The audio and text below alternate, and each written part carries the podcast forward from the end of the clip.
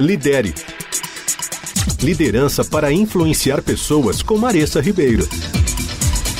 Hoje eu vou trazer para vocês a segunda disfunção de uma equipe, que é citado por Patrick Lencioni no livro Os Cinco Desafios das Equipes: O Medo do Conflito.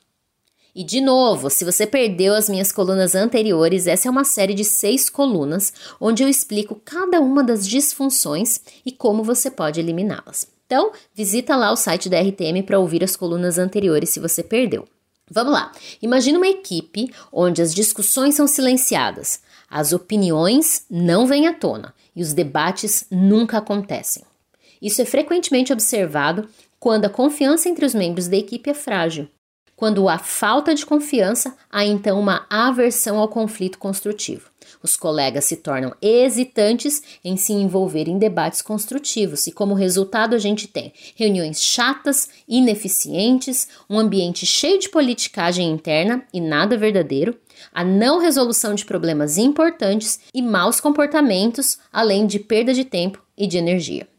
Esse medo do conflito sufoca a criatividade, enfraquece a inovação e restringe a equipe de tomar boas decisões. Quando diferentes pontos de vista não são expressos abertamente, o potencial para soluções criativas é então sufocado.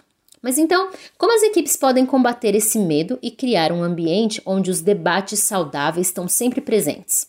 A gente precisa começar cultivando uma atmosfera onde o conflito não é reconhecido como algo ruim e aí então é evitado.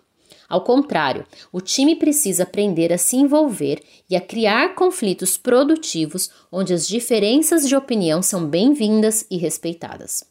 Outro ponto importante é encorajar os membros a trazerem problemas, medos, preocupações e objeções à mesa.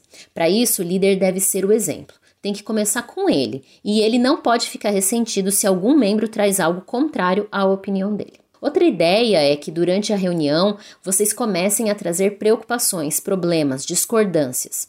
Se alguém começa a ficar muito reativo, um dos membros pode relembrar a todos que está tudo bem discordar e trazer outros pontos, que isso é produtivo e aceitável. Não quer dizer que todas as ideias serão aceitas, e para isso o time tem que ter maturidade para aceitar que nem tudo vai ser possível. E ao final, agradeça a todo mundo, parabenize quando os membros se engajaram na discussão para solucionar o problema e não simplesmente para obter os seus próprios resultados. Mais uma vez, as ferramentas para análise e discussão de personalidades e temperamentos ajudam muito. Mais uma vez, as ferramentas para análise e discussão de personalidades e temperamentos ajudam muito, até porque essas ferramentas trazem exemplos de como diferentes personalidades lidam e reagem aos conflitos. Espero que você aproveite essas dicas e comece a implementar. Lidere. Liderança para influenciar pessoas com Maressa Ribeiro.